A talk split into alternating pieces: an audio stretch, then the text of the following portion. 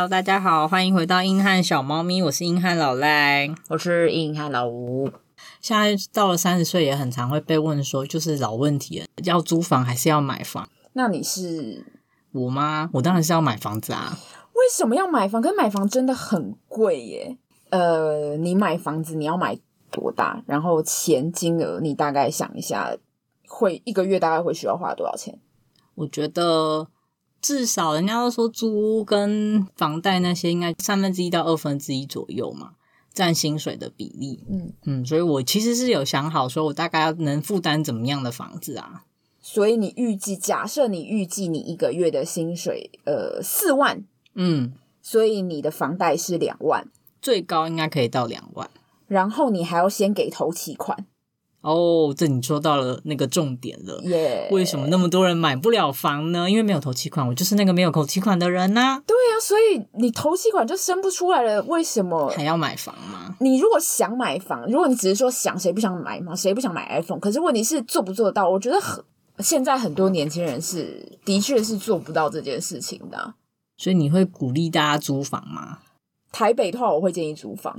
哇，所以租房跟买房你是用地区来决定的？对，因为如果是像有一些地方透天厝，就两百万，我觉得是可以买下了。哪里？告诉我哪里，我现在就去买。两百万我应该可以。我刚刚又说了一些非本科系的言论。好啊，那不然我们来讨论一下买屋跟租屋各自的优缺点在哪里？租房的缺点，我觉得就是嗯，很看。现在是先用负面列举吗？对，因为我现在脑中全部都是一些负面情绪。好，你请说。租房的话，我觉得真的很看房东诶，因为有些房东如果人是比较好的，可能愿意帮你做修缮，嗯，等等，我觉得这个是。很常是租客会碰到最大的问题，因为我记得我们之前住在就是以前大学的时候一起住的时候，那个第一个住的房东就非常的爱啰啰嗦嗦，而且他好像不住在我们的那一区，所以导致于我们可能有一些问题，然后我们只是窗户可能推出去，那也不是我们造成的一些损伤，然后那房东就会碎碎念说啊，你们怎么把它弄成这样呢？什么等等的，所以我责怪你损坏他的房子。对，之前老赖在七月鬼月那集有讲说他会怕。前房客有钥匙，然后导致于就重新进来你的房子，就是有一些安全治安的问题。对啊，因为现在我觉得很好像很少人会换门锁这件事情。对，嗯，所以然后还有什么？嗯，有一些房间内被挂那个摄影机啊，然后很多什么女房客。讲到这样，我真的不敢租房了，因为我觉得租房真的很恐怖啊。然后，嗯，就有很多有很多危险，所以租到一个房好房子真的是一个就是。上辈子有上三生有幸吗？嗯，真的。这样听起来，你好像不是很建议租房，因为缺点真的好可怕哦。可是买房的缺点更多。好，那你也说说看，我们听听看，买房的缺点是什么？买房的缺点就是你压下去了，真的就是很大的一笔金额。像现在在网络上有很多 YouTuber，好了，像艾丽莎莎，嗯、然后还有那个这群人的尼克，他们都是买了房子一阵子之后，立刻发现。不喜欢自己的房子啊？对，买了发现不喜欢。对，那你买了发现不喜欢，那怎么办？那立刻卖掉啊，又要卖掉。可是你在挑选房子这件事情本身已经是非常疲惫的事了。嗯，那你又要卖掉，那要有人买啊，而且你还要把这个房子交给房仲，那还要再被抽一次钱呢？为什么要经历这个？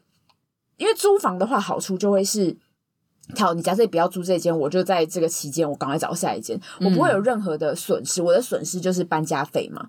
可是搬家费总比那个房仲被房仲抽那个钱，还有你付出去，你而且你可能装潢好那个家里了，你，就是、不是真的很不想要付人家钱、啊？对，我真的很不想付人家，因为我现在就穷。稍微总结一下老吴说的两方的缺点大比较好了。嗯，租房就是有一些治安上的考量，还有就是你不知道这个房东到底好不好。然后买房的话，应该就是你很难说，你看了这么久，真正住进去之后，这个房子你喜不喜欢嘛？对。然后再来就是你要它的成本真的太高了，导致你可能生活其他开销啊都会被这笔花费给排挤掉，嗯，变成你的生活品质可能不会像以前一样。就如你说的好了，你刚刚说假设你的薪薪水未来预计是四万，然后有一半的钱你要花在是房贷上面，嗯，所以你剩剩下两万。对。那两万里面，你想想看，你的给妈妈，你的交通，对，还有校庆费的问题，啊、那还要跟你们出去玩啊？对，玩乐费、社交费，什么生活零零总总，我觉得好像一个月这样加起来活不下去了。你活不下去，你如果只剩下加四五千，然后你还要买保险，你还要理财干嘛的？像嗯。没没有，老吴的压力好大，这样子他整个人就是呈现一个焦虑的状态，他觉得买房 impossible 这种感觉。我觉得 impossible 啊，你整个人的生活压力会变得很大，你很多东西就会必须得舍去，所以才会有人说是房奴啊。对啊，那我觉得我何必你？哇，你活到六十岁就死了，那你买那个房子到底干嘛呢？给你妈妈。给我哈，我，我六十岁的时候，我妈可能，或是给你的小孩啊。我不会生小孩啊，所以不会生小孩的人，我觉得不用考虑这一题啊。因为我觉得有小孩的话，有可能可以，就是房子变成是养小孩的一个基本配备。你觉得是这个感觉？我觉得是这个感觉。因为养小孩的话，你一定得要有一个。一个空间让他们长大，要不然就是马斯洛理论啊！你要安满足人家的安全需求，最基本的生理需求，你不能连个住的地方都没有。好 啊，就是好像有点，唉，太情绪化了。可是就是我觉得是真的啊，就不能让小孩子连这种就是最基本的安全感都没有。可是我觉得小朋友通常好像都不太会有这个意识。小朋友应该不会想说房子是租的还买，他只会说哦，这就我家。然后长大了一点才会有去想说哦，我家是租的，哦，我家是买的，嗯，或是啊，怎么别人家 都有房子？好，那你自己觉得应该说，呃，这样说好了，我其实蛮可以跟大家聊说租房啊、买房啊，或是关于有关房产的规划房。因为我们家小时候是应该就是在乡下，就像老吴说的有透天厝，可是可能。父母在 投资方面没什么经验啦，就造成说房贷最后是没有办法缴出来啊，然后房子就被收回去了。哦，我是看过人家来贴封条的啦，所以冲击感特别高。呃，这样就有点也算是奠定我自己一直一定想要有买房这个念头，因为你就会觉得哦，一个安身立命的地方，然后突然就没了，然后我就觉得莫名其妙。我同学他家怎么都好好的啊，就只有我我要面对这种问题，而且有时候人家会说啊，你家在哪？你就会有一种。那算我家吗？就是这种感觉。然后租房子的话，其实如果是因为以前一开始一定是那种找亲戚啊，有的什么借住这种，这种就是看人脸色。我觉得租房讲难听一点，最大的问题是有种就是真的是看别人眼色过活啦。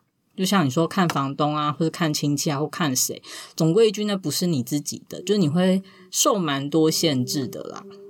然后又想补充。好，就是我觉得我跟老赖的生活经历很像，生活经历很像，因为我们家小时候也是有房子的，然后真的是会有老赖讲那种感觉，是说，诶，你现在长到这个岁数，当你小时候住的那个房子没有的时候，你你到现在那个年纪回去想，就觉得说，诶，那时候我是有家的，你就会对家的家，对，那是我家，然后你就会对家的定义会开始有一点住的地方跟家是不一样的那种感觉。对啊，因为我们现在也是跟老赖一样，就是也是跟人家租的，就是远亲这样子，真的是要看人家脸色。讲到看人家脸色，因为我们小时候第一次换地方住的时候是也是租在一个亲戚家，但是因为我们自己家里有一些乡里的那种问题，所以后面是真的是被人家赶走。所以我对我觉得对看人家脸色这件事情，我还蛮感同身受的。房子有时候是一个尊严的问题了，对。所以，我个人觉得，我没有说租房不好，只能说对我来讲，租房的缺点刚刚讲过了。那它优点是，第一个，它机动性比较强，这是真的。然后加上，呃，租房的费用花费的不会像买房一次就要拿出那么多钱，或者说你需要一个可能十年、二十年，甚至到三十年、四十年都会被房贷绑住，嗯，然后去影响到你的生活其他开销啦。然后租房的话。你就是可以在适当的预算下有个地方住，然后又可以维持你的生活品质，这是大家认为普遍租房的优点啦。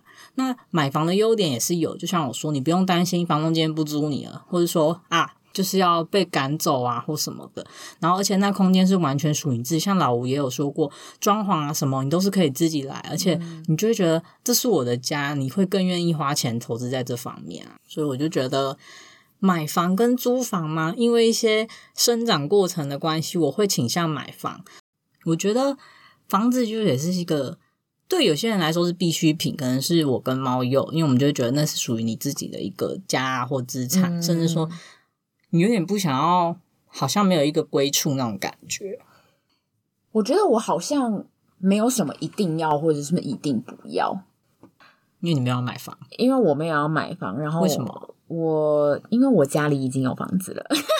再笑一次，我们今天开始拆伙喽。因为我们我觉得这个也可能会是刚刚你们在讲这一段，你跟猫又在讲这一大段的时候，我跟你们的心境最大的不同。嗯，就是说你家里有房，我家里有矿，就是因为我家里已经有房子了，所以我会一直觉得哦，我已经有一个根在那里，所以我在不论任何其他的地方，我都会觉得它会。应该说你再不济了，还有个地方可以回去的感觉。对，所以你刚刚就是我们在讲那些事情的时候，你就。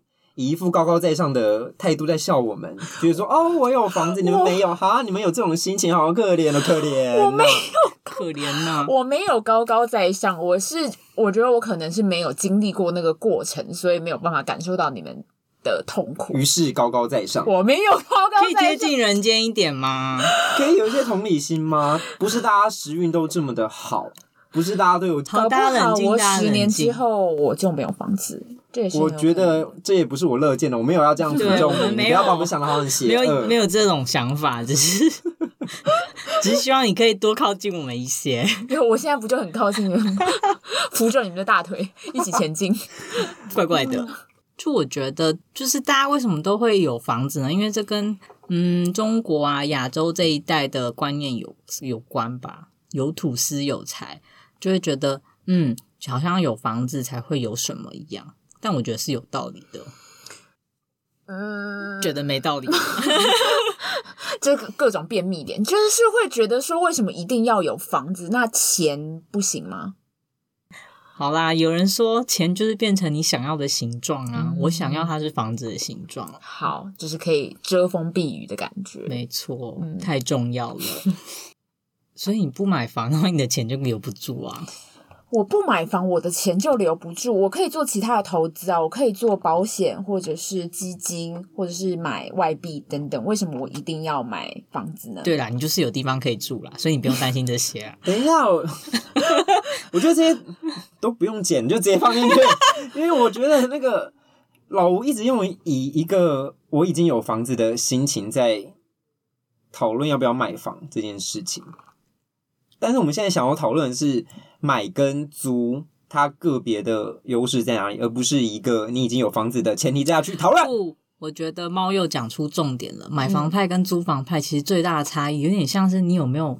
就像你有房，你有底气，你当然不需要考虑一定要买房，只有这个选项啊。不过我觉得还有一个很大的特点，哦、就是你们跟我跟另一位朋友，就是你们之前也你之前也有合租租过的一一位朋友，你知道注重生活品质的朋友。对，我们不是那种我们租屋了的话，我们会把他们乱弄的房子。你们这么想要买房子的原因，就在于你们想要买到那间房子，你们才心甘情愿的去做完美的布置。我男朋友其实也是这样的想法。如果我要做。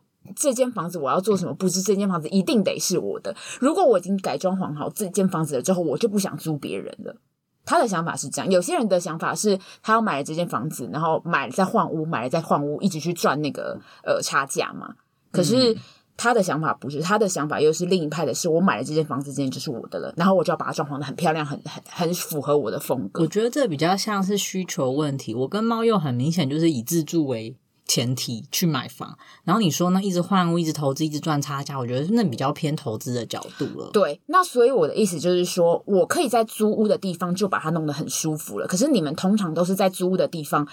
我观察你的房间，就是真的就只是生活起居而已，不会像我们另一位朋友可能会再买个小推车啊，然后弄一个呃七个房间呐、啊，弄漂弄个漂亮的窗帘呐，不会，你们用的就是真的是最简单化的样子。可是我也不，我也不是那种人，我还会买一个小装饰啊，小窗帘啊，我也是那种人。啊、你是不是在嫌弃我们生活的很粗糙、啊？不是不是，我的意思是，你们对于这个东西，如果是你是租来的，你不会去嗯觉得它是属于你的。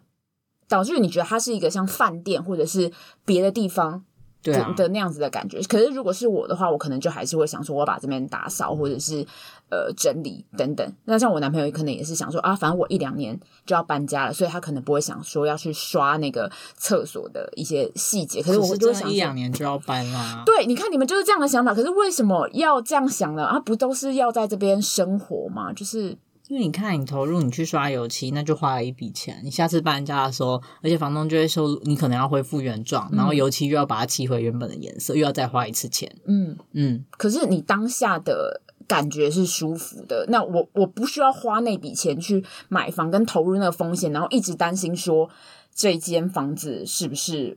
我的，然后未来会不会有任何的意外？那我，而且你如果投入那笔钱，你现在有那么是那么少一点点的钱，我们现在其实都只有一点点的钱。如果我们现在把我们全部的资金全部砸下去买头期款，那我们不就不能转换工作？我们不就不能有？我们就会一直有那个压力，我们要一直有那个生钱的压力。所以我们就不是为了，嗯、我觉得这个回可能回到了，就是你的梦想到底在哪里？那如果假设你梦想就是买房子，那 OK。可是我的梦想不是这个的话，那我觉得就租房，我可以让我的生活开心，然后我也同时可以去追寻我的梦想。那这样子不是很好吗？对，就是变成大家的目标不同吧。因为租房的话，其实近几年也有人去研究说，越来越多人因为觉得买房是个太重的负担了，他们会倾向说。诶，我虽然租房的钱可能在预算再稍稍提高一些，然后像老吴这样再把它弄得更舒适、更精致。虽然说我住的时间不一定那么长，但至少那段时时间我是舒适的，而且我还有其他多余的预算可以去做其他事，像投资啊、出门什么都好。然后买房派的话，就会像老吴说的，你可能会压力很大。可是买房的人也有人会买了之后，他已经预设好这是我要自己住的，他就会变成。平常我能拿去付租的钱，它现在变成投入你的房贷嘛？等于是对我来讲，虽然这是暂时间的捆绑，可能好。假设我拼一点二十年房贷，但我知道二十年后这个付完了就都是我的了，而且我付出去的房贷不像房租一样打水漂，什么都没了。因为其实我出来这么多年，六七年吧，房租应该也是要破百万的。这时候就会想说，哈，百万的话，这样房子也付了一部分房贷，觉得有点亏啦。心情上会这样子的落差。我觉得如果是大家一起的话，我会觉得可以。就如你讲的，之前我们也有讨论过这个问题嘛，就是想说，如果我付房租就等同于我付房贷的话，嗯，如果是这个情况，我觉得完全可以啊。可是通常就是，通常就是不是啊，通常就是 你说远远高于房租吗？对呀，通常就是这个情况。如果真的可以这样好了，其实买房更深了。虽然说你看到有房贷嘛，但是。呃，不动产在金融界来说，它是一个蛮特殊的产品，就变成你有资产去做抵押了。所以有的人很聪明，他买房之后会在他把他的房子再拿去抵押，再拿出拿到一笔很大的现金，再投入投资里，然后他就会变成一并一并完成他买房的梦想，然后一并又完成投资啊，这也是一个操作方式。这边我就要讲一件事情，好可怕哦。我爸呢，又要爆我爸料。我爸那时候不是就把那那个房子买下来嘛？他其实后来也就把，因为那个时候房价超级超级超级低的，那时候三十年前房价低到不可思议，嗯、而且我们家那时候在一个农田的正中，也不是农田正中央，就是附近都是农田，在内湖那边。但他现在房价都已经不知道八百九百之类的，就已经到很高的水准。后来他其实已经付完了，我那时候好像是两百万买的吧，我记得。两两百万可以卖给我吗？两百万，他已经付完了房 房贷，然后呢，他因为要去投资，哦、听信朋友们就是说，哎，哪一支股票，或者是听信朋友哦，不，是。他因为听信朋友们就是说，对，因为那个朋友就对他很好，然后所以他就借了那个朋友一笔很大的钱，有拿我们家的房子去抵押，然后怎么样呢？然后就拿不回来了。所以我会觉得说，我觉得那个是 跟投资不一样，那个是人情的部分吧。可是那个他那个是投资啊，你说朋友跟他借钱去投资，因为没有没有没有，那个是朋友问他说：“哎，你要不要投资我这间公司？就是我这间公司未来可能很有发展哦。”就是合伙人，不是合伙人，不是合伙人，纯粹像股东一样，对，纯粹是股东出资让他去。创业对，然后因为他那个朋友那个时候其实做很多工作，感觉都蛮顺风顺水，或者就是做的真的还蛮不错，哎，就你知道，我真的觉得人生有时候真的会有很多很多的意外。再提醒大家一次，投资理财有赚有赔，真的真的。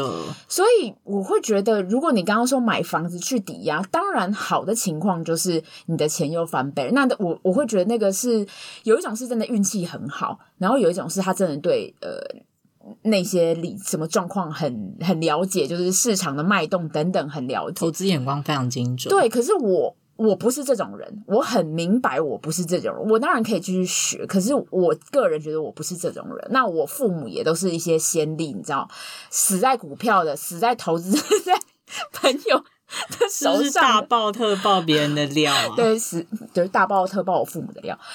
所以我会觉得我好像投资眼光上面不会这么精准，所以我在选择不论是股票或者是呃。其他理财的方面，我都会选比较保守的，所以我就会觉得，如果我买了一间房子，那间房子很贵，我我没有保把握它未来一定会涨。如果我要投资，我没有把握它未来一定会涨，这是第一点。嗯、那第二点是，如果我要把它当做是抵押品，然后把那个东西钱再去就是做另一样投资，我没有那个胆。不都是投资吗？就是这两件事情我都做不到。那你没有考虑过自住吗？自住的话，那我就不会住在台北，因为自住的话，在台北就是就回到我刚刚讲的，我就会觉得我用租的就好了。在台北，你就会租，反正你家有房子。对，对哦，我抓到问题的重点了。如果我没有房子，好，我们现在来想想看，我现在租房子需要多少钱？这样问你好，假设你在台北，嗯、或是说，哎，你到了一个新的地方，你完全。或是说你有规划性的要在某个地方长期间待下来了，嗯、你会选择租还是买？回到老话，又爱回到老话。如果是台北，我就会用租的；可是如果是其他县市，我在我能负担的程度范围，会用买的。就是我自己转成 SOHO 很大的原因，希望我的场地是可以不受限的，我工作的场地。嗯，所以这样我的房子我可以挑一个不一定要在交通地区。哦，所以你觉得？